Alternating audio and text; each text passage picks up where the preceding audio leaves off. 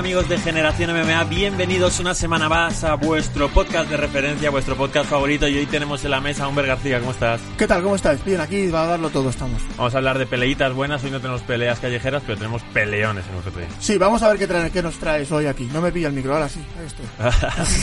También tenemos a Inés Maeso que vuelve a la mesa para hablarnos sobre todo de esa victoria de Valentina Shevchenko. Buenas noches. Te pido que me hables alto, Inés, lo Buenas hemos hablado nada más empezar. Ya, es que lo vemos ya. Espera, que me arrimo. Bien, buenas noches. Vamos también con Daniel Hater que está en la mesa, que hoy tiene un look un poco raperillo, ¿no? Con la con el gorro. Yo soy un tío muy, muy cama... Espera, cuando... ahí se Ay. habla. Soy camaleónico, polifacético, eh, pues eso, eh, y nada, y pues, puedo estar en cualquier lío metido. Y Últimamente sí, traes unos piquetes, unos estilos ahí y te lo estás currando, ¿eh? sí, verdad, el próximo día vengo de traje. Ah, venga. Voy a- el próximo día voy a venir de camisita y guapete, ya, ya verás, sí, sí. Ve, guapete vienes, lo que te iba a decir. Nos traes una sección, ¿no? Te tengo una sección, sí, para ti y para todos. Eh, sí, una sección que veremos está un poquito orientada al derribo, que es lo que más- tal vez yo pueda aportar más. Con un top de derribo muy cortito, relevantes por ciertas razones. No es que sean el top mundial del Averno, pero que es Hombre, algo. los has escogido bien, ¿eh? Yo creo que sí, yo creo que sí. Gonzalo siempre está de mi parte. Dice que soy guapo, que dijo las cosas bien, así te ha Hombre, gusto venir. tío, eres un partidazo de tronco porque tienes novia, que si no... Sí, sí, lo que no tengo dinero, así que. Pues vamos a hablar directamente de este evento que fue UFC 255. La semana pasada nuestro adorado César Alonso dijo que no era un buen evento y yo creo que UFC 255, sin haber sido el evento del año, creo que ha callado la boca César porque yo me lo pasé bastante bien. Eh, tenemos una pelea entre uno de esos nombres innombrables. Palaknikov puede ser contra Koskce o algo así. Te agradezco que me lo hayas recordado porque yo no me había atrevido. Sí, señor, sí. A mí la verdad es que aparte de ser el bono de la noche, me pareció una pasada. Me pareció muy bien, sobre todo por la parte de Palanikov, porque aunque metió un poquito la gamba en el primer asalto haciendo alguna cosa arriesgada, rollo voltereta esta para escapar de una situación, y se- ahí pilló un poco, se dio un par de golpes porque el rival, que no me acuerdo cómo se... Kostek. Era un tío potente, explosivo y pegón, entonces ahí sí que pasó un poquito castigo. Pero la verdad es que era el tío de un recital. O sea, para Nico de un recital, de cambios de guardia, pateo, golpeo, derribo. A mí la verdad es que me encantó y se llevó la victoria de los puntos muy merecida. Y es una pelea muy recomendable para mí, la mejor con mucho del evento. Sí, es un bono bastante bien dado, pero por ejemplo el que yo no entendí mucho es el bono de la noche de actuación a Antonina Shevchenko, que sí domina completamente su pelea, pero me parece que no fue nada espectacular, ¿no? ¿Qué les pasa a la Shevchenko ayer? Que se llevan todo. eh, pues yo que sé, pues, lo- pues un poquito, pues, a lo mejor es- voy a sacar mi vena más, ¿no? Más yo, pues puede ser tema de influencia o algo, porque está muy arriba ahora y un Deja poco que el peloteo. hate salga, hombre. Es un poco de peloteo y ya está. Pero a ver, una pelea, pues como tantas otras ha podido Bueno, a lo mejor también venía de perder, ¿no? Y, y coge y ahora hace una buena pelea, gana. La hermana es la cabeza de cartel. Ahí, la hermana Claro, hace cartel. influencias, pero es que la tele son influencias. No, aparte sí está claro. O sea, todo lo que decimos es como decimos, es esa norma de todos son, todos los que están ahí son buenos, ¿no? Lo que decimos siempre, esto es igual. Todas las peleas merecen la pena, todas las peleas tienen un sacrificio y una preparación detrás y todas eh, hay que tenerlas Bueno, en no lo cuenta. digas todas, todas, porque yo me acuerdo de Derry Lewis contra Ngannou, que no debería. Sí, bueno, pero Alguna que que no quiero- pena, decir, al final hay que subirse ahí, la gente merece respeto y dentro de un orden, dentro de todo eso, yo creo que la verdad es que en una pelea merecerá de un bono bajo mi criterio, que las opiniones pues son como los culos, todos tenemos una y, y se puede cagar con las dos cosas y, y claro, yo no lo veo y creo que coincido con, contigo, por, por lo menos, eh, que tú eres mi fan número uno. Pero vamos. Influencias, ¿no? Hablamos de Influencias, influencias ¿has un poco. Se está ganando Mucho- el- su El salario, bono. que es cero. Pero Mucho está ganando. el bono. Mucho el bono. nepotismo veo Yo por no aquí. necesito El dinero. bono para Dani de. Mi salario es tu sonrisa, Gonzalo. Ole, pues entonces vas a ser rico en él. Oye, Joaquín Buckley o Buckley, ¿os acordáis de este hombre que le cogieron de la pierna, giró y le dio en la cara al otro, que se llevó uno de los caos del año probablemente? Pues vuelve a pelear y vuelve a llevarse el bono al mejor caos de la noche. En general, bueno, el bono es el bono a mejor performance. Eh, Joaquín Buckley, este tío tiene más peligro que un tartamudo como copiloto está, de rally, ¿eh? Está más fuerte que el Listerine morado. O sea, el Sí, tío sí, o sea, el- está, oh. está apretado y creo que pega como, Qué martillazos. Me recordaba un poco a Mike Perry, el que hablaremos ahora, abierto y con todo. Sí, pega ahí con, con todo lo que tiene, no técnicamente muy, muy fino, pero donde pone el ojo pone un tío patas arriba. Es increíble. eh, me atrevería a decir que el árbitro de esa pelea fue Jardín, que estuvo ayer lentito para todas las paradas, como a él le gusta. Tiene fama, eso te iba a decir, tiene fama de lentito, sí, para eso. Que tuvo que, que tuvo que parar la pelea, yo creo que en el primer asalto, y ya salió el rival a recibir el- una humillación y una semanta de golpes a- en el segundo. Pero yo, bueno, yo creo que sí. Bueno, pues que no hubiera salido. sí, bueno, pero también el árbitro tiene que cuidar a los peladores. El árbitro tiene que cuidarle a los peleadores cuando él tiene claro que no hay trabajo, pero si él ve un mínimo resquicio de que la pelea puede seguir, ¿sabes? Siempre la cagan. Si a mí me vais a hablar de arbitraje. de todas formas, tú eres amiga. peleador. No me Algo, sa- jodas. algo sabemos de árbitros aquí los que estamos sentados. sí, gracias a, o sea, en este país como va. No, bueno, no, no pero- árbitros, por favor. No, no, no, no iba, Ah, no, vale, no, vale. no, iba a iba a decir que si en este país va mal, o sea, en Estados Unidos, pues igual, a mí Herbie Dean me encanta. De No todas te formas, metas con Herbie. Tú eres peleadora, aquí somos peleadores varios y, y- y sabes que si lo dejas en manos del peleador, el si es seguir o no seguir, Siempre Claro, pero seguir. el eh, peleador- siempre, vas vamos a querer seguir. Claro, pero para eso tienes una esquina. Ya, Y bueno. tiene una toalla y la tira y tú te jodes y te callas, que para eso eres peleador y haces lo que te manden. A mí tú vas a estoy- tener estoy de que dar hasta el último segundo, si ves que no puedes, palmeas, que para eso abandonas, que para eso existe esa opción y si tu esquina te quiere cuidar, pues tira la toalla y punto y te piras y cobras igual. Yo te entiendo. Pero y- y imagínate estoy que ese chaval contigo. está dándolo todo y el Herbin le para la pelea y claro, también es una mierda. Pues si vas a perder, ibas a perder. Igual te tienes que llevar cinco hostias más, pues te las llevas. Pero ahí mueres matando. Pues eso es lo que decía, que muere matando de todas formas. Claro, O sea, pero tu elección tu va a ser seguir. entrenador hace así, tira la toalla y se acaba tu sufrimiento. Claro, también depende. Si estás jugando un título o lo que sea, Claro. pues oye, vas a muerte. Pero, Pero es en que una el pelea... UFC no, ya no, yo creo que pelear en esa liga, digamos, no es solo un título, es ya importante. Entonces hay que dejarse hasta el último huevo que tengas. Pero Sí, lo que pasa es que al final... La carrera, si te lesionas o haces algo malo... Claro, y hay que, hay que hay que tener cuidado porque es un deporte que puede ser infame, ¿sabes? Eh, por, mu- visto por mucha gente. Entonces hay que cuidarlo excesivamente. Eh, Por eso tienes que tener unos buenos entrenadores. Salvo Mike Sí, Perry. sí, que son sí. los que te conocen y saben hasta dónde, hasta dónde tienes que llegar. Vamos, yo creo que ahí el error es de la esquina y no del árbitro. Habéis dicho hace un momento que mucho que el peleador siempre sigue si no lo para el árbitro. El que no siguió ayer fue Sogun Rúa. Cogió y palmeó en el suelo sin que le estuviesen haciendo ninguna sumisión. Pero le estaban poniendo las orejotas Sí, pero curiosas, ¿eh? esto se ve poco. Ya se le criticó mucho a Jana Janjecic en su momento cuando lo Sí. hizo, tal. Es raro, justo con lo que habéis dicho, que Sogun Rúa, un tío experto, diga, no, que lo pare el árbitro. Pues, ¿sabes qué pasa? quién Si- creo que era el árbitro de esa pelea? Apostaría por Gertin. No, es broma. no pero a ver, si ya. Si es que es- cuando ya lo has demostrado todo y es de- ya tienes a un tío de, que la- postura, la posición no la vas a sacar porque de ahí no iba a salir, ¿para qué vas a seguir recibiendo golpes? Pues sí. O sea, Él si es que- dijo, él dijo, esta vez voy, no, espero no ser sorprendido. Y se ha dejado sorprender en el primer asalto. defensa de derribo nula. Nula. O sea, Nulo todo, estaba agotado, Y estaba cansado. fuera de forma. Sí, estaba Fuera. gordo, estaba cansado y está mayor. Salió y dijo una polla. No voy, estoy hablando fatal, pero lo siento. No, eh, igualmente eh, ya habían tenido esta pelea en 2019, Sí, quedaron había sido un empate. esto era como una revancha y decíamos, joder, pues más o menos ha conseguido sobrevivir a esa división inserso que tanto decimos aquí. No, ayer se mostró que no. No, ayer la verdad que estuvo mal. Ayer estuvo mal. Dice que estaba lesionado, pero bueno, Claro, siempre todo, esto- el mundo está todo el mundo- lesionado. Pues no pelees. Claro. ¿Está lesionado? ¿No pelees? Exactamente. Vamos con más tralla, eh, Mike Perry. ¿Qué opináis de esa entrada que tuvo cantando Beyoncé? Se equivocaron de canción en UFC y él dijo Asis y no puedes con el enemigo, únete. entera, se la Pues, canto entera. Dándolo todo. Mike Perry es que. A mí me parece que. Del el potencial que tiene lo está tirando a la basura por las tonterías que hace. Así Eso es. ir sin esquina, entrenar un día aquí, otro allí. Primero es una falta de respeto llegar a un pesaje y no darlo. Me parece profundamente irrespetuoso. O sea, porque si el otro ha dado el peso, tú no lo das porque no te da la gana. Y es tremendamente irrespetuoso para un peleador profesional, que está en la mejor liga del mundo. Luego, eh, el estilo de Mike Perry es que es verdad que es la hostia, que llama mucho a la gente, porque va muy para adelante, pero si le coge un tío que pega de verdad, le hace daño.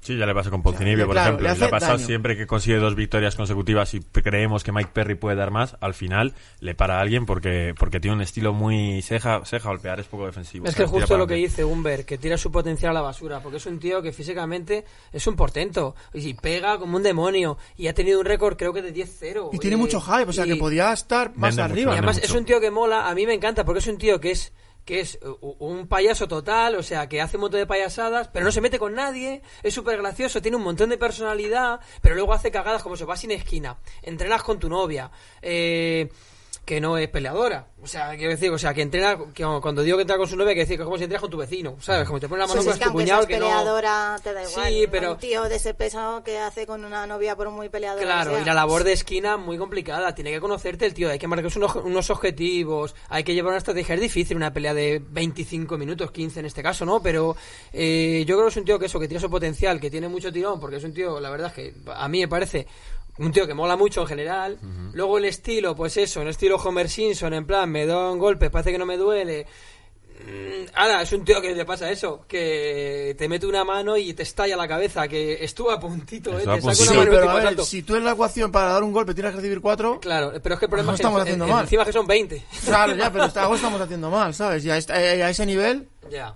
Es que es Fíjate un tío que... que- puede ganar o perder con cualquiera. Pero aún así le ves esquivar, le ves con talento, le ves haciendo cabeceos, le ves haciendo ángulos de vez en cuando, que es algo que dices, joder, Mike Perry, eh, ¿por qué entonces vas tan para adelante y recibes tantos golpes? Pues que arriesga con todo. Ayer Tim Means, por ejemplo, le colaba cuatro golpes por cada uno que Sí, le sí, colaba. sí. Y tiene, además tiene una mano adelantada buenísima. pero le colaba, el jab, bueno, le colocó como 40 o 50 Y ya, o sea, y gancho pum, con la mano pum, adelantada, pum, y era continuo. Que te la cuelen una vez, vale, pero que te cuelen cuatro veces el mismo golpe, chico. Y sin embargo sorprendió empezando yendo al suelo. Sí, sí, se lo pudo llevar el primer asalto. Le cogió Mm. la espalda, le tomó la espalda Sí. y luego lo, le, le, apretó, pero aguantó bien.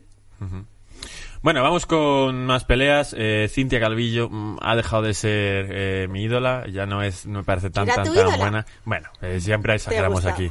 Ah, me gustaba bastante. Tuve una entrevista con ella en su momento. Hubo más que palabras. Más más que. Hubo feeling. No, pero ¿sabes qué pasa? Tenía ese rollo de los hermanos Díaz y lo estaba defendiendo muy bien el personaje y luego se acabó. Ella era como una gángster, tal, chiquitilla, no sé cuántos y al final nada. eh, Ahora mismo ya no tiene ese personaje. Todos somos gángster aquí. ¿no? Bueno, a ver, ha perdido. Todo aquí el de mundo puede perder. Ha perdido. Para mi gusto, esa tía tendría que estar en una categoría menor. Claro, ella estuvo en el peso paja muchísimo tiempo, decidió subir a los mosca porque hay menos competencia y Claro, estuvo, pero- llegó a ser la número uno del ranking, eh, ganando una pelea y ahora ha bajado. Sí, yo creo que ayer no pudo hacer nada, o sea, tampoco pudo hacer más. Le faltaron, como he comentado antes, un poco más de distancia en ataque, porque tú estás con una tía que te saca 12, 13 centímetros, que es mucho más espigada, más alta, más apretada, más fina, se te va a escapar más fácil.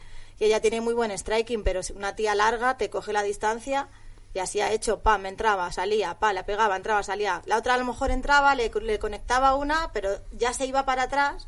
Cuando si has conectado una, tienes que atropellarla. Y no, no le salió, no le salió. Fue Mm. No- una pelea, pues eso, la otra muy técnica, mucha ¿No te pareció que la toreaba muy bien? En cuanto le hacían un par de combinaciones, giraba el pie de atrás y Pero es pasaba que por la delante. Chocagian, si os fijáis, ella hacía mucho amago. O sea, ella amagaba con esta. A mí me recordaba cuando yo empezaba a guantear, que te hacían eso en broma. Te, te señalaban aquí, tú mira lo que te hacían con la otra. ¡Pum! Pues le, le hizo eso toda la pelea, que es lo que a mí me sorprendió.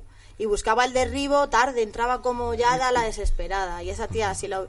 Ella que es fuerte y es buena striker, si, si lo hubiese atropellado, se lo hubiera llevado a la valla hasta que le tira al suelo, yo creo que es la única opción que, que hubiera tenido. Y de eso te tenía que haber dado cuenta en el segundo asalto, porque el primero, vale, no sabes muy bien. Sí, daba la sensación de que no tenía estrategia. En el final del primer asalto ella dice, bueno, es que todavía no he tirado del gatillo, no sé qué, no sé cuántos, como que, que todavía iba a sacar. Ella confía mucho en su, eso, como dices tú, el rollo que lleva, agresiva, tal, yo pego, no es todo pegar. Pero cuando le hacen un combate técnico con una estrategia, Claro, la es que a veces te sale bien pegar y a veces no, por eso es MMA, tienes que tener todos los registros y estar preparada. ¿Cómo la defendió los derribos? La Nada. Chocagian, o sea, como un bebé, como tal, un bebé, y encima la- le sale pegando, pum, Mm. y se defendía, picaba, le daba dos manos, salía para atrás, la otra entraba y la hacía encima, pam, le cruzaba un, un cruzadito así por arriba, en, lo que pasa que para mi gusto la Chocagian no pega ni cromos. Hombre, una tía alta, gran, con 57 kilos, tan, tan ligeros, ¿sabes? No tenía pegada.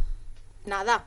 Bueno, al final hizo su estrategia y se vuelve a postular para pelear con Valentina Shevchenko, pero yo creo que ninguna de las dos que estaba ayer podía hacer nada con Valentina Shevchenko, que fijaos que las apuestas decían clarísimamente que iba a ganar, era 20 contra 1 las apuestas, y aún así hubo pelea, algo de pelea hubo. Perdió un asalto. Perdió el segundo el asalto. segundo, el segundo, es verdad. Jennifer Maya sorprende. Sí, la verdad que sí. Yo pensé que, de hecho, lo comentó afuera, pensé que la pelea iba a ser al revés. Que Valentín iba a acabar con, con Maya enseguida. Pero sí le dio, le dio guerra, porque hizo justo lo que tú has dicho que no hizo esto... mm, Choqueya en Choque- Calvillo. Eh, claro, Calvillo. Calvillo. Se fue a por ella y la agarró y no la dejó hacer su pelea. Se, Sí, sí, se- sí. las- las- se amarraron las dos Y hubo momentos que estuvieron casi un asalto por la, La- con la espalda sí. de la reja y las dos amarradas. Y las rodillas que le ha dado Shevchenko en la cara desde arriba. Y una le ha hecho ahí. El caso es que le ha dado pelea, ha sido lista, ha intentado lo único que podía hacer. Y sorprendentemente Valentina ha, ha ido al suelo desde los principios de los asaltos. Que Sí. ya la podía ver. O sea, ya suele estar dos asaltos ahí midiendo la distancia, pero yo no he visto una peleadora más peleadora que esa. O sea, es una tía 100% en peleadora. Vive para eso, todo. Llega, estrategia, súper centrada, sus primeros sí, a la a la hora de asaltos. pelear, es muy metódica, es verdad. Es que sale súper concentrada, se tira dos asaltitos con el pasito, tira un low kick, a ver, para qué, ¿sabes? Y luego ya a partir del tercer asalto, segundo, es cuando aprieta. Pero esta vez ha empezado, ha visto el derribo, se ha agarrado a ella, ha querido entrar en su juego, que tampoco lo he entendido mucho. De hecho, ha perdido el segundo asalto, no le ha salido tan bien. Sí, bueno, es que Valentina Shevchenko es eh, buena en el suelo arriba, pero abajo las pasó putas ayer. De todas formas, yo tengo algo que aportar mm, respecto a eso, que me llama mucho... Es que he recibido mensajes de gente que me ha escrito para esto. O Qué sea... mentiroso. Es verdad, a que te lo enseño. Que tú tienes que apoyarme, que eres mi novio. Eres mi fan. Eh, primero, o sea, que conste decir, por lo que habéis dicho todos, Valentina Sechenko nos ha vuelto a demostrar que es la líder de la división indiscutible, porque no solamente es una tía con un sinfín de talento, sino que aparte ha vuelto a demostrar que es una tía con una estrategia buenísima, que trabaja muy bien a nivel táctico, que todo lo que ha hecho lo ha hecho medido y lo ha demostrado en muchas peleas, con esos cambios de altura que hacía chutando mucho el middle kick para luego subir con el high kick de forma quirúrgica y de una vez, sin telegrafiarlo, sin... Pues como muchas cosas que ha hecho, como la izquierda boleada esta que hacía, que repetía continuamente, por algo sería... Que qué raro que no sentase a Maya en alguna ocasión con Pues esas porque pega seco de cojones. O sea, El le pegas. Pega bien. seco, pero además entre las manos, ¡pam! Súper Pero en, el Sonaba. segundo, Sí, pero lo, lo que iba, perdonadme, que estoy hoy muy rebelde. En el segundo asalto, ¿qué pasa? ¿Por qué mete la gamba Valentina Shevchenko? Por, por el, el- el odioso, para mí, gancho exterior. Que yo siempre le digo a la gente, no hagáis esto porque es una mierda. Eh, me ha escrito una persona a la que yo le di clase, Dani, me acuerdo de ti cuando le he visto caerse a Shevchenko haciendo el gancho exterior. El gancho exterior es, a grosso modo, coger la patita del ¿Lo puedes otro estando de pie. No, pero vale, Dale. pero- a grosso modo, coger con tu patita desde fuera y arrastrar una pierna. ¿Qué pasa? Que ese, ese gesto eh, es eh, realmente... ¿Por qué lo hizo Valentina? Porque Valentina no es que derribe mal, bien. En esta pelea ha demostrado que derriba bien. Joder, cómo mete la cadera, tú. Simplemente derribó mal porque creo que iba a ser fácil el derribo. Y dijo, esta la tiró como sea. Pero es un derribo que no está bien porque lo único que haces con eso es perder un punto de apoyo. Sí. Realmente el gancho Claro, bueno es el interior. le pasó si gira hacia el lado que tú le estás derribando que encima. Es que aparte, tú pierdes una pierna y ya tiene dos. O sea, cuán- o sea hay un, un porcentaje de gente que se queda abajo haciendo eso altísimo. Y no te digo en, Sí, sí. y te digo en UFC, no te digo en cualquier liga. Entonces, claro, es un derribo que yo, por supuesto, no elegiría. El gancho exterior se mete como lo mete Dilasau, estando en la entrada de rodillas, por abajo. Pero por arriba, al final, a cualquier hacer la zancadilla y que ya vaya abajo. Claro, y tú estás con el centro de poco gravedad más. muy bajo. Con el centro de gravedad bajo no, va- no te van a dar la vuelta ni te van a invertir la posición. Entonces ahí Sechenko se metió la gamba haciendo eso, que es una técnica que no debería haber hecho en ningún momento. La hizo porque se vio superior, creyó que le iba a tirar fácil. Es esa técnica de feudo de los que, o bien le pasa como a Valentina, que lo vio fácil, o bien la gente que no sabe derribar, que no tiene registro. Pero yo siempre la desaconsejo totalmente. Y luego que hablaremos de ganchos, os diré en quién fijaros para hacer un gancho de verdad.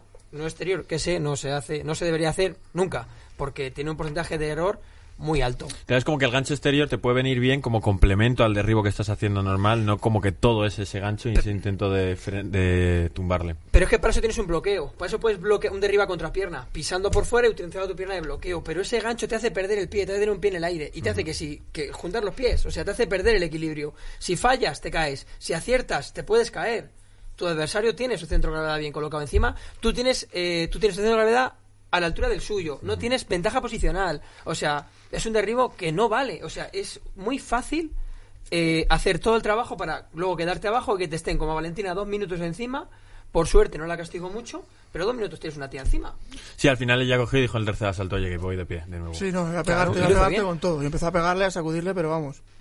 Oye, ¿vosotros querríais ver más peleas de Valentina en cuanto a que el fácil le es limpiar la división? ¿O preferíais que vaya esperando a que lleguen grandes nombres? Si es que no hay nadie. Ya, si no hay nadie. espera, no va a pelear. Es que Bueno, en ese peso, puede que Jessica Andrade, que ha subido de peso. Jessica Andrade.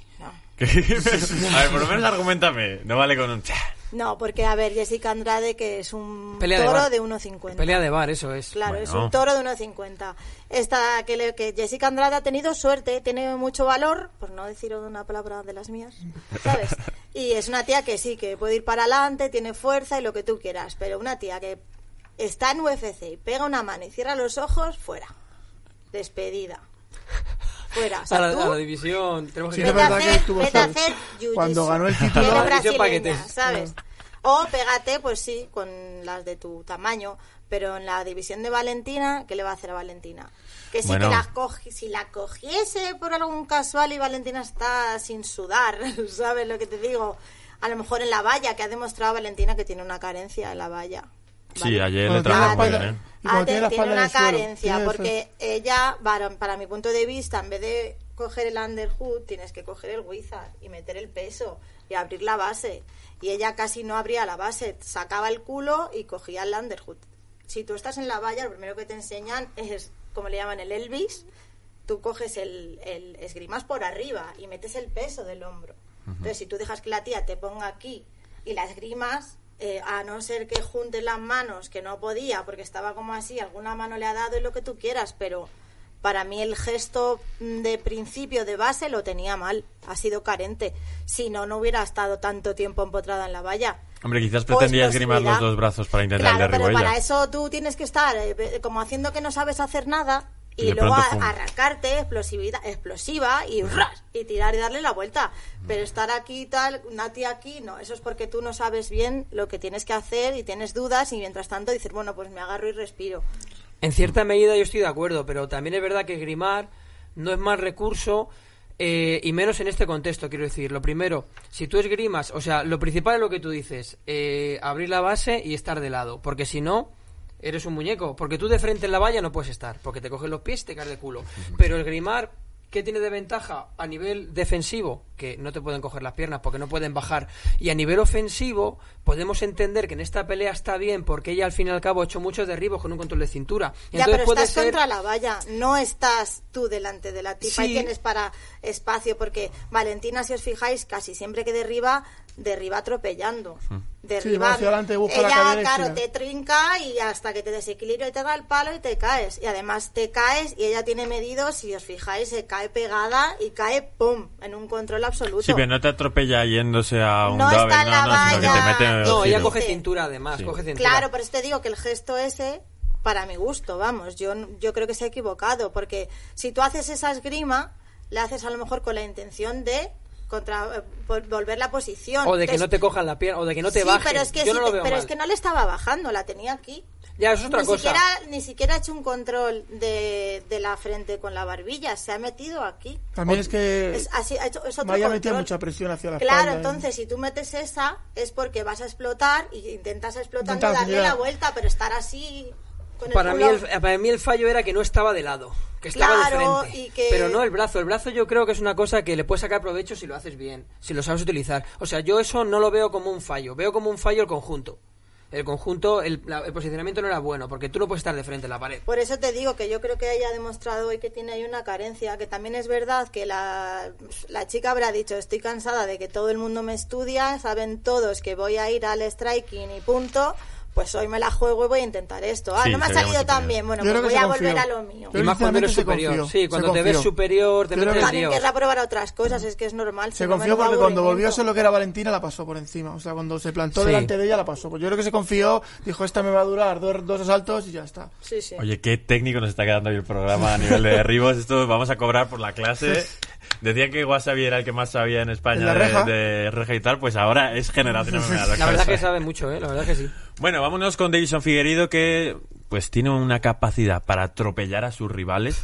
Es increíble. Ayer parecía que lo estaba pasando mal y fíjate el recurso que saca para llevar la pelea al suelo. A mí me encantó. mía, a sí, mí me encantó. O sea, Bonito, hizo una bonito. tijera, Sí. una tijera salió y luego cogió la guillotina desde casi la espalda. O sea, se giró, le enganchó y le cogió la guillotina que yo creía que salía. Amigo, que esa Que se guillotina que dejó estaba loco. Pero se ha equivocado defendiéndola. Tú no te puedes poner recto en una guillotina. Al revés, Claro, pero Claro, tienes tienes que echar y meter pero yo, cuando, desde la imagen que, te, que, te- que- que ofrece la realización, yo creo- pensé que estaba prácticamente fuera de la cabeza. Es que se creía que le iba a sacar. Claro. Por eso Pero tiró. cuando la ha sacado, él, ha, eh, Figueiredo, ha metido el hombro y ha subido la guillotina, por el otro ha dicho, bueno, pues entonces al sacarme se ha ido levantando y el otro ha ido girando encima y es que yo lo he visto clarísimo desde el principio. este, ya de ahí se A mí lo único que me dio pena es que no terminara con la llave de pie. Porque habría sido ya el broche de Vamos, oro, que si atacara al pie y ya se lo quedara. Habría- A mí me hubiese gustado. Nos ha regalado 10 segunditos más de pelea. Sí, pero a Porque mí me en hubiese realidad han gustado sido eso. 20 o así, pero... Bueno, pues en este mismo evento eh, peleó Brandon Moreno. Eh, en la pelea inicialmente iba a ser Figueiredo contra Garbrandt. Se cayó Garbrandt. Entonces subió a Alex Pérez en vez de Brandon Moreno. Brandon Moreno se quejó. Brandon Moreno ha ganado su pelea. Se le dislocó el hombro a su rival, a Brandon Roybal. Y dicen, ¿cuándo van a pelear ahora Brandon Moreno y Jason Figueiredo? Pues en 21 días. Han dicho, Joder. sí. En De 21 todas días maneras, salen de esto y se Pues pegan. que Dios le guarde a... Eso digo, no veo yo ahora mismo mucha oposición para que Figueiredo No retenga tiene, el título. otro que no tiene rival. Vamos. Yo creo que ahora mismo lo veo complicado ganar a ese tío, macho. ¿Qué momento sería ponerle a Mighty Mouse o a Henry Ese sería buena pelea. Hombre, es que Mighty Mouse para mí es el mejor peleador del mundo. Pero Mighty Mouse no va a volver al UFC. No, no creo, Bueno, igual. los contratos se acaban, la- se puede pagar un buen dinero para ver esa pelea. A menos que le Mm. pongan una PlayStation allí. Entonces sí. Esa sería buena pelea. Eso Me- creo que sería mejor de- pelea de sería contra. Cejudo. Para mí sería mejor pelea Figueiredo Ma- Mouse que Figueiredo Cejudo. Que Figueiredo tiene golpes, tiene eh, derribos, tiene sumisiones. Y es que ayer cuando coge la guillotina es increíble porque está defendiendo, se está levantando. Claro, está levantando y, gira, con lo que coge. y le engancha y se da la vuelta y la pilla de coña. Increíble. También es fallo de este de mm, Pérez. Pérez porque le deja que cierre la guardia. Una vez que notas que tienes el cuello enganchado, mete la Hay que- rodilla hay por que dentro salir que no te- corriendo, que no te cierre guardia porque si no, Abrir espacios. claro, ¿sabes? O lo que decía Inés, ir hacia adelante. Si te ha cerrado tienes que meter el peso en la cabeza, ¿no? Pues- Y creo Claro, que también se, se adelantó cuando vio que le iba a coger la que espalda. intentó- Pensaba que le iba a sacar, Estaba a cuatro, Sí. intentó coger la espalda muy rápido. En lugar de coger la cintura y asegurar ahí, dice, bueno, te pego. Intentó ganar una posición de ventaja muy rápido y fue lo que el otro lo pilló, lo pilló bastante bien. Bueno, pues vamos a terminar este resumen que se nos ha quedado largo y muy técnico, pero por lo menos eso, cuando se hablan Mm. de cosas buenas, importantes, mola. Con un poco de actualidad, al final Tony Ferguson pelea, pelea contra Charles Oliveira, Eso es un peleón. Charles Oliveira pelea, viene con una pelea. racha increíble, sabe someter desde cualquier lado. Opiniones de la pelea, ¿cómo lo veis? Yo veo que este es un pedazo de pelea. Porque a Charles Oliveira no le estaban dando el crédito que merece. Para mí es el top, uno de los top contenders de esa división. Es No. alguien contra el que nunca quieres pelear. No, no, no, no, no. No, Además tiene un mogollón de recursos arriba, tiene un suelo de la hostia, pero de la hostia. Tiene también un récord, lleva sin perder como creo que tres años. Estaba buscando el dato justo ahora, pues Así, estaba pues con lleva el un móvil. montón de años sin perder. Es el grinder. O sea, el Grindr encima. Si, el- si tú ya sabes que tú solo tengo ojo para ti. Por eso te mira el móvil, a ver si la verdad. Ay. sí, sí, sí. Mira, yo a ver, corto. cuatro, ocho victorias consecutivas. Bueno, hay una que es de grappling, o sea que son siete. Lleva sin perder desde Paul Felder. Lleva sin perder desde 2018, pero finalizando todas las peleas. Anacondas, eh, guillotinas, mataleones, algún que otro KO. Desde luego un super crack. Pero tremendo crack. Esta va a ser tremenda pelea, tío. Pues la tendremos en nada, la tendremos en UFC 256. Además creo que es la que va a salvar también el evento. Sí, porque se han caído Jan y Sterling y entonces por eso ponen ahora a Figueiredo con, con ah, ya Brandon este se ha caído. Pensaba que se había caído el lunes. Pues creo que también se ha caído Jan y Sterling. Joder, chaval. Pues eso no me he enterado. Que sabía que 20 se había días- caído el lunes, pero ya en Sterling también. 20 días me parece una pasada. Ha tenido que caerse algo gordo para que te- en 20 días se tengas peleando. Meter una pelea de título. Y también que no, se ha- o sea, no le ha costado nada hoy a Figueiredo Sí, la pelea. pero- Físicamente el desgaste no ha sido... No tiene, o sea, no ha salido ni, do- ni con un ojo morado. Pero te tiene que cuadrar para los dos rivales. Te tiene que cuadrar para los dos peleadores. Y Ya, pero si estás ya 100% físicamente, son 15 días más de Ya, pero te vas a comer otra bajada de peso. O sea, No, es duro, porque ya ¿eh? está en el peso, es Hombre, pero habrá mantenerse. recuperado kilos. Habrá recuperado Bueno, muchos kilos. ellos- es su trabajo, tío. Sí, sí, que- pero que no, no- O sea, es su trabajo, pero que es una paliza. O sea, que es una Hay paliza para ti o para mí, que no nos van a dar ni un pavo y que tal, y tienes que currar y estás sufriendo, pero es que esa gente vive solo para eso. Estamos de acuerdo, Y, pero... tienen que man- y además es, eh, son profesionales, esos no... Sí, yo, no lo, yo veo pero son que... personas, yo no les quito valor. ¿Te estás dando sea, cuenta de la discusión que hay constante? nos entre estamos. Eh, que sepáis que nos llevamos muy bien, ¿eh? Sí, nos nos llevamos tiempo y nos bien. queremos mucho, nos llevamos Sí, bien. Algún día Y- quedaremos para darnos unas hostias. Ah, Sí, ver, nos hemos ayudado en su día, a ver si sí. volvemos.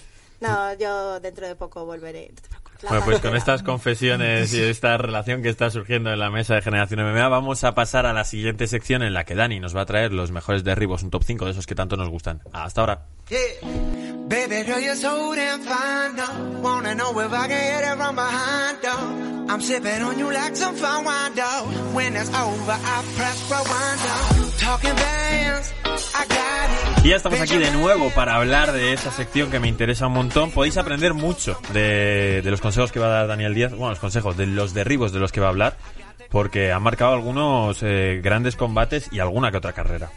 A ver, yo he hecho aquí un top 5. A ver, no es, eh, el tema no es un top ni de los más espectaculares, ni de los mejores, ni de... O sea, a mí me parecen relevantes cada uno por sus cosas. Uno porque son más conocidos y es más fácil que los visualicéis o recordéis todo el mundo. Y otro pues, porque merecen mención pues por ciertas cosas que iré explicando poco a poco. Vale, voy a poner... O sea, lo he calculado más o menos el top 5, pero vamos, que la diferencia es... O sea, sí que hay un top 5 para ti y un top 1. Ahora mismo sí, pero más que nada yo creo que va a ser un poquito más dirigido al- al- a los oyentes del podcast o a los que nos ven la cara, más que a otra cosa. O sea, cada uno tiene su cosa especial. Entonces, en el número 5 voy a mencionar el, el suple en giro que le hace Ilia Topuria a Zalal en su, en su pelea en UFC. Estás enamorado de ese suplex, ¿eh? Sí, Es sí. que fue muy chulo. Tengo que decir que yo en mi, pre- en mi última pelea tiré el mismo, ¿vale? Y me parece una- un derribo Pues muy no ha adecuado. llegado tan lejos como... No ha llegado tan Locura. lejos. Bueno, el tío llegó bastante lejos, pero no, no hasta la isla. Eh, entonces, eh, es un suple muy bien ejecutado. Aparte que es una técnica muy bonita. Es muy, muy está muy bien ejecutado, ¿vale? Porque él tiene un brazo controlado. eh, se enrosca hacia la pierna contraria para así en giro que el adversario caiga sobre el hombro del brazo controlado así no tenga ningún problema para rodar o sea siempre va a caer boca arriba va a acabar encima dominando además una técnica muy muy buena, se le da mucha salida porque es un suple que dentro de lo malo no es muy arriesgado porque tiene un componente técnico alto pero no físico. El suple hace falta mucha explosividad para sacarlo y este suple como no hace falta tanta es muy asequible. Y luego aparte es muy interesante que se puede tirar con la espalda a la reja. Porque como es en giro, realmente tú lo vas a, tú vas a hacer un giro de 180 grados antes de proyectar al lado contrario. O sea, tú vas a proyectar, a acabar proyectando hacia donde estás mirando de inicio. Con que es muy interesante porque se le puede sacar partido, no es difícil, muy, muy, muy difícil. A ver, para mí no que llevo 17 años luchando, pero que A ver, yo no sé No si es difícil o no, enseñar. espectaculares. es muy bonito encima, o sea, que es muy agradecido el derribo, porque es bonito, no es muy difícil, no necesita un componente físico súper alto, eh, se puede meter de muchas situaciones, incluso situaciones que parece que no puedes tirar a nadie estando en la reja difícilmente, ¿no? Entonces, si se, si se sabe hacer y colocar bien el peso y se hace bien tan bien como lo hizo Ilia, que lo hizo muy bien, es un derribo muy, muy, muy bueno. Vamos con el top 4. Top 4. Eh, yo lo llamo el infamous leg trip de Henry Cejudo y lo llamo así porque así lo llama él. Porque lo explicó en un vídeo. De hecho, no estoy muy seguro, no me acuerdo. Creo que se lo hace a. Incluso a Dimitri Johnson, creo que se lo hace.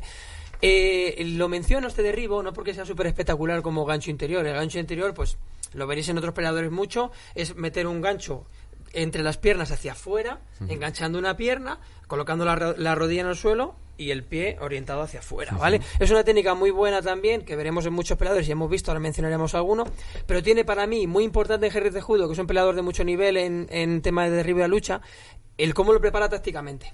Me gusta cómo lo explicó, porque hay un vídeo por ahí, seguro que por Infamous Leg Trip lo podéis encontrar, que él lo mete con la rodilla, desde la posición de tronco y brazo, que es lo que se llama en MMA la gente dice clinch a todo, pero lo que es el tronco y brazo, que es la posición de igualdad, de agarre, él mete rodillas, ¿vale? Para que el adversario acerque la cadera, para esquivar, para evitar la típico que se esquiva en el clinch de Muay Thai, que acerca la cadera para que no, te, no tenga recorrido la rodilla. Pues él luego al final acaba fintando la rodilla y cuando el adversario acerca la cadera, él mete el gancho sin mucha dificultad y ganando mucho la posición. Y me parece muy, muy importante eh, destacarlo porque es un gesto muy elaborado y muy efectivo. Sí, parece bastante sencillo, ¿no? En algún momento coger y meter el gancho por dentro y empujar como hace él. Claro, es Pero que... luego tiene esa técnica de la que me hablas. Claro, yo, sacarlo. yo valoro eh, la preparación táctica que es muy importante. ¿Cuál, te parece el momento el más interesante? El segundo, Ouchigari. Uchigari. A mí me mola más el primero. Uchigari no tiene nada que ver, ¿no? Sí, el Uchigari. Se llama- Ouchigari, sí, sí. Es que yo no, es que yo no soy, Pero, eh, es que yo no veo hentai, no lo Hentai, no, judo, la vamos, base. en lucha en América llama Inside ah, Trick, yo sí. lo confundo con las técnicas de caderas. Que yo, No, yo judo es no. Uchigari, Ouchigari. que es lo mismo, gancho interior. Gran, gran saga interior. Claro. Pues mira que tenía nombres el derribo este y Cejudo ha dicho no, que él es el Infamous Leg Trip. Hombre, yo lo llamo leg trip. Bueno, yo lo llamo yo gancho interior porque para eso tengo palabras en mi idioma, ¿no? Pero que, pero que leg, leg trip, leg trip, Qué- qué eh, yo tampoco digo raspado, yo digo invertir la posición, no raspar. Bueno, pero tú vienes de la lucha Ah, y yo para sí, ti claro. es gancho interior, yo vengo del judo Y a mí, para mí es Uchigari y no deja de ser, es como llave de brazo, palanca de brazo, Vale. Ya, ya, armar, pero que yo digo, yo elijo, yo- llámalo yo elijo, X. elijo esa forma de decirlo por eso. En mi barrio. Igu- Igual que, por ejemplo, no sé qué iba a decir, ¿no? alguna burrada, ya me- yo- mejor que se me ha olvidado. Vamos con el número 3. vale, número 3. bueno, el derribo de Andrade, la que hemos hablado, eh, con Namajunas. Namajunas, en tu Namajunas, idioma, ¿no? a idioma, soy español. ¿sabes? Bueno, yo me acuerdo de nuestro amigo entonces que no la te llames de llamaba... hater, llámate de hater. ¡Ole, el Pues-! Bueno, de hater. Yo es que no me llamo, la- me llaman, pero te doy permiso para que me llames de Jate. Pues ya Inés, sabéis todos, a permiso, partir de barra ahora libre. es de hater. Inés ¿vale? tiene barra libre, me puede llamar como quiera. Oye, el próximo día nos podemos traer fotos, tío. y eso que estamos cada uno en un lado, separados como los niños.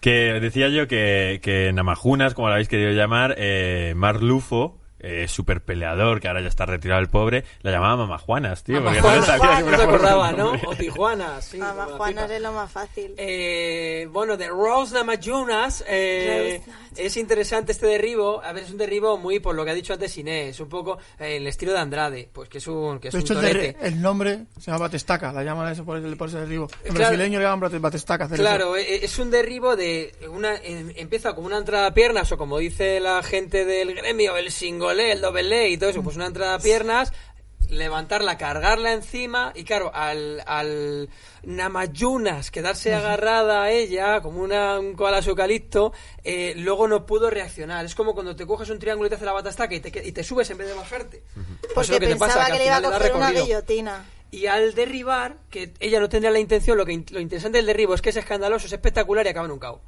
O sea, yo por eso lo he elegido. Porque con la cabeza, claro. Cayó muy, muy malamente la pobre. Vale, Sí. encima como no tiene tampoco mucho pelo para amortiguarla, pues se juntó todo. Número 2. Eh, vale, pues ahora vamos a ir al derribo que le hace Cormier a Gustafsson, que es súper parecido. Y lo he mencionado sobre todo porque también es verdad que es muy fácil que la gente se acuerde y lo, y lo visualice, ¿no? Entonces, pues es, la- el inicio es igual, es un single leg, double leg de entrada a piernas, ¿vale? Cargándolo arriba. Y luego es muy interesante que lo que hace Cormier, en vez de derribarlo normal, yéndose con él, le da la vuelta. Lo invierte, sí, para que caiga con la espalda. Yo tampoco lo veo muy útil, sinceramente, porque al final un derribo para mí sirve para dos cosas.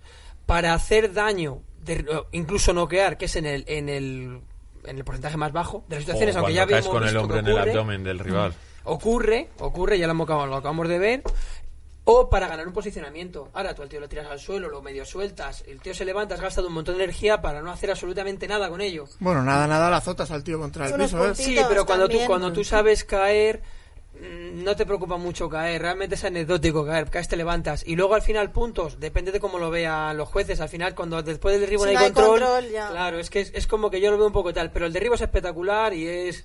Y, y la gente, pues lo seguro que hay muchos que lo tienen en la retina. Por eso lo menciono. Y el número 1. El número uno, el número uno no es de UFC, es de la. No me acuerdo nunca cómo se llama, la Liga China, esta, la que me ha pegado hasta mi abuela. No, no en One. Price eh, o- eh, Sí, de estas antiguas. Eh, que es Fedor, que, o sea, eh, Kevin Randleman. Ah, sí, cuando el, el suple que le hace a Fedor. Eso es Prime, Pride. Prime, Prime. Eso, Pride. Pride. Sí, eh, entonces, ¿qué pasa? La liga Que- china, dice. Sí, el Pride es el Japón. inicio Sí, inicio. no, pero que eso te iba a decir, sí, es el, pero que yo lo como que me lío un poco con el UFC antiguo y esto me lío un poco. UFC antiguo, UFC japonés, No, pero que yo, claro, te iba a decir los antiguos antiguos de cojones. Lo Eh, pues, primero, sí. Eso es. Y, Que al final Pride se ha quedado en una camiseta de puta madre, que todo el mundo le gusta llevar, la camiseta es. de Pride. Y pero- luego está el, el. Pride ese que se hace en el mes de julio, que también está muy bien. El- y, y este me, eh, me gusta porque me gusta también porque todo el mundo lo conoce. ¿Que es súper técnico? No.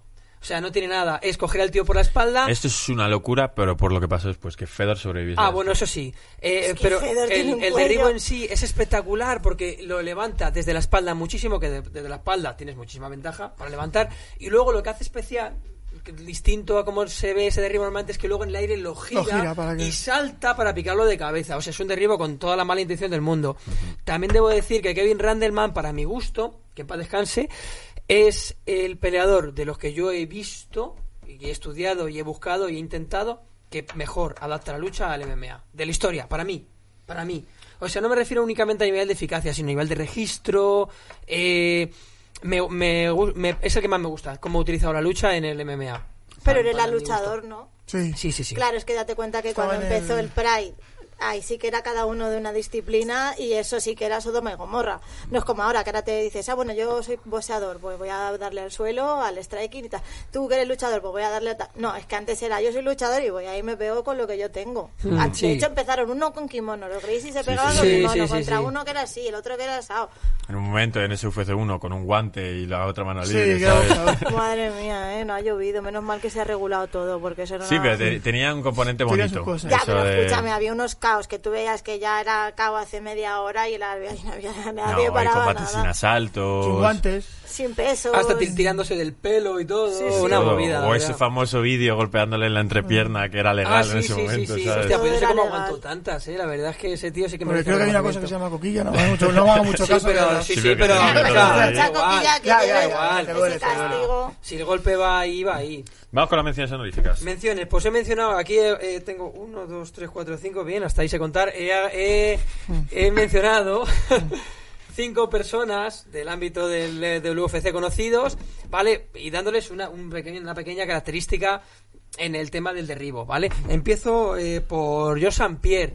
George St. Pierre es un tío que ha dominado la división de peso welter durante muchos años y para mí es uno de los mejores de la historia por ser un tío que con un trabajo básico pero muy bien utilizado y con un físico espectacular, eh, pues bueno, pues se ha demostrado que se puede hacer muchas cosas. No hace falta hacer florituras, ni simplemente hacer pocas cosas muy bien hechas y básicas. El derribo que tiene, para mí me parece totalmente antitécnico. O sea, me parece alejar eh, los hombros de centro de gravedad, casi sin flexión de piernas, pero que tiene, aparte de, eh, o sea, dentro de que el derribo no es técnico, es está muy bien elegido el timing.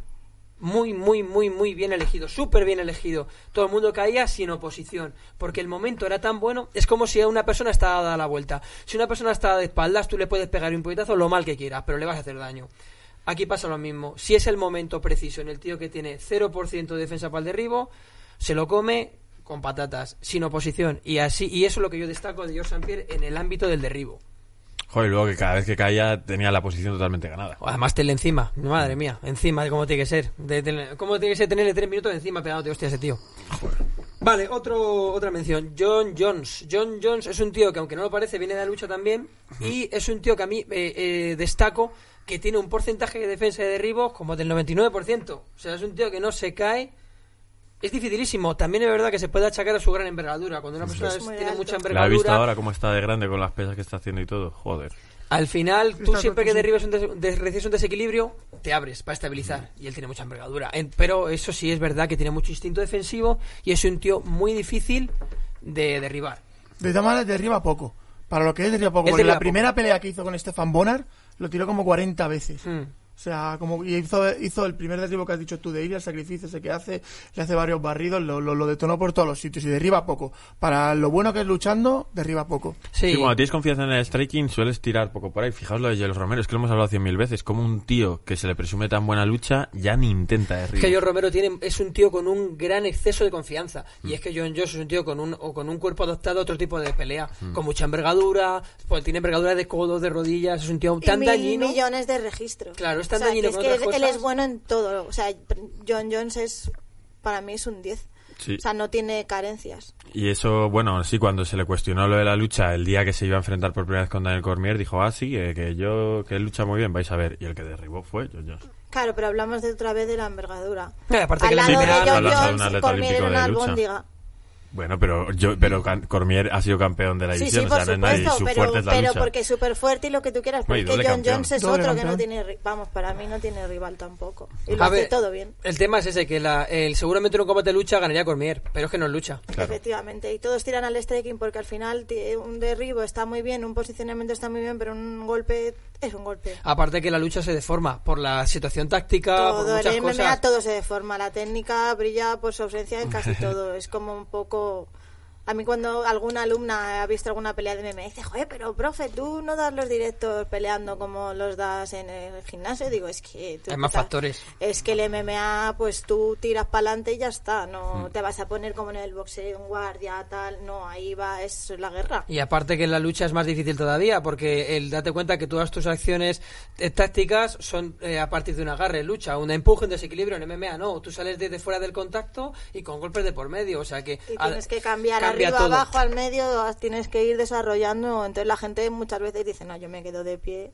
yo Cambia- no me meto en cambia todo. jaleos. Luego tenemos eh, a quién tengo, a Joel Romero. Joel Romero Mira. Es justo del que quería hablar con el tema del gancho interior. Es un tío que si cualquiera, cualquier persona quiere ver un gancho exterior muy bien hecho en cuanto a timing, en cuanto a ejecución, interior no, exterior no sé, no está bien hecho nunca. El único que yo puedo mencionar que me acuerde que está bien hecho porque lo hace desde abajo, con el centro de abajo, desde una entrada con la rodilla clavada es TJ Dillashaw. Eh, Joel Romero tiene un montón de derribos muy buenos, eh, ha hecho centrífugas, ha atrapado tobillos, ha hecho entradas a piernas, sí, pero yo le considero que tiene muy, pero que muy buen gancho interior, muy bien elegido, muy bien ejecutado y, y claro, pues añadiéndole la potencia física que tiene y lo gracioso que es, eh, que para queremos más, ¿vale? Eh, así que nada, si queréis ver un gancho interior bien hecho, eh, Joel Romero es vuestro hombre. Bueno, ¿quiénes te quedan? Pues me quedan dos. Me queda Ronda Rousey, no quiero hablar mucho de ella porque la odio. No hay Eh, mucho cariño por ella en esta mesa, ¿eh? eh, sí, mira, ahí sale. Em, Tenéis un cubo aquí para. Mira qué para- personaje, ¿eh? Eh, sí, total. Eh, bueno, pero es justo esta serie de los luchadores de los que hemos hablado antes. Tito ¿eh? Ortiz. Sí, la, la tengo, le tengo que mencionar a. Ronda Rousey. ¿Por qué? Porque es una tía que de verdad pues ha, ha derribado a muchísima gente. Con técnicas de judo que tampoco me gustan, ni me parecen las más adecuadas para MMA, ni mucho menos, porque es muy fácil dar la espalda. Aparte que encima son técnicas que dependen demasiado del empuje del rival y en un deporte en el que no está penalizado ir hacia atrás y en el que no todo el mundo te va a dar eso. Pero bueno, lo, que- lo que yo he- es lo que yo he opinado varias veces.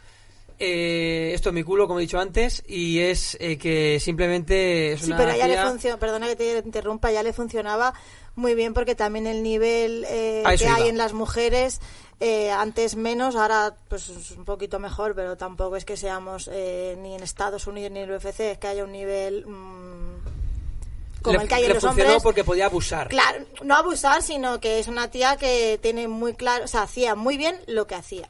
En el momento que no le salió lo que hacía, ya mm, adiós Ronda Rousey, pero una tía que salía, que había cuatro peleadoras, la escogía, pum, chepazo, pum, llave de brazo, ya está, fin. Era una tía que era sorpresa su trabajo, ¿no? Como para las peleadoras que vienen todas de la lucha, las americanas son todas luchadoras desde el instituto, luego que un poco de boxeo, de tai, lo que sea.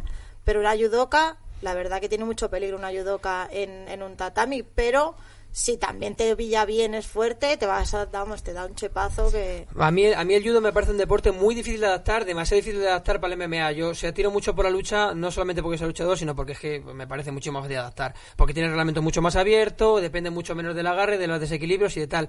Pero es verdad que los, yo lo que destaco de Ronda Rousey no es que fuera buena judoka, porque buenas luchadoras también en Misa Tate, en lucha y tal. Lo que pasa es que Ronda Rousey lo que tenía por encima de las demás es el bagaje de un circuito de competición olímpico. O sea, es una medallista olímpica. Eso no solamente dice que tengas unas técnicas, es que Has peleado millones de veces. Ah, claro, y has de, Cada has fin de semana. Claro, es que es mucha tela. O sea, es, Y están muy fuertes No es lo que hace, es el nivel que lo hace. Ese Sí, es sí, el tema. Y eso le ha dado a ella pues la llave, digamos, para colocarse ahí, abrir la puerta a las mujeres y todo lo que ya hemos dicho, que no hace falta que lo digamos a veces. Vale.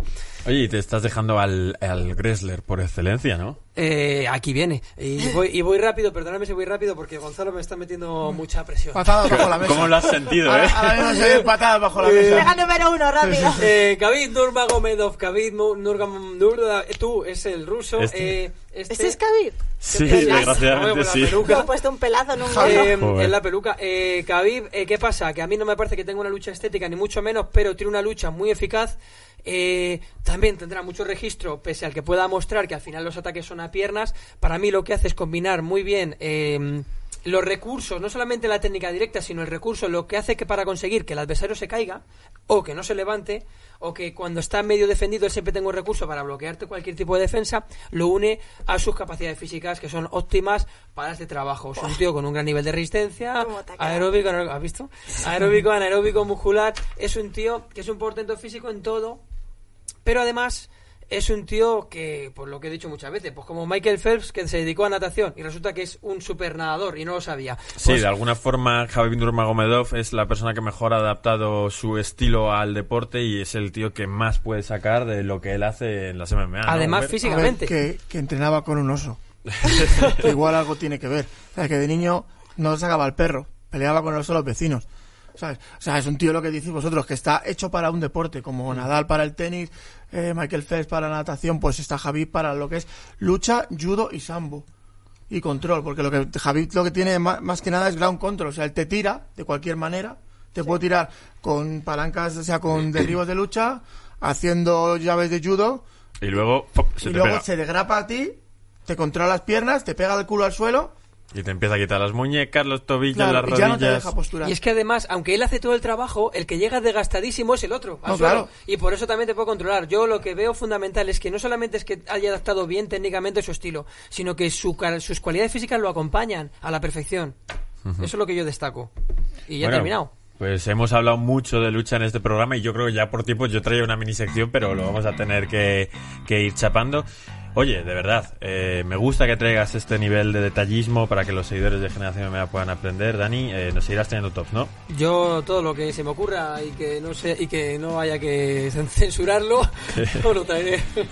Bueno, Inés, a ti no te vas a censurar el vocabulario que has usado en esta mesa, que somos todos muy correctos hablando y has llegado tú aquí a meterte con todo el mundo. Perdón, digo palabrotas, perdón. No, que es broma, ¿te has pasado bien? Sí, muy bien, muchas Pues gracias. espero también verte mucho por aquí, ya la segunda vez que vienes, a ver si vienes más a menudo. Humber, un clásico. Yo aquí estoy dispuesto a lo que haga falta. De- la de- próxima vez me traigo espinilleras porque una de las patadas para Dani para que se callara. y Te ha a mí- caído a ti, ¿no? y a- Se la lleva Humber. Entonces me tengo que traer Estaba probando el Uchigar y Le, he- oído resoplar a Gonzalo. Pensaba que era la pata de la mesa, perdona, tío. No, me ha avisado, me ha avisado. Dicho, Dani, relájate que tú rajas mucho y efectivamente no hay cosa mejor que conocerse. Bueno, pues para la próxima haremos el top 5 más rapidito, no pasa nada, Dani. Volveremos a tener ese top 5 y mientras tenga tanto conocimiento como el que estás dando y el que estás mostrando, nos vale ese top 5. Esto es Generación MMA, nos vemos la semana que viene. La semana que viene hablaremos de Ilia Topuria, haremos la previa de su pelea y probablemente empecemos a hablar también de todos esos grandes eventos que se vienen para el final de 2020. Hasta luego, chao. Chao, chao.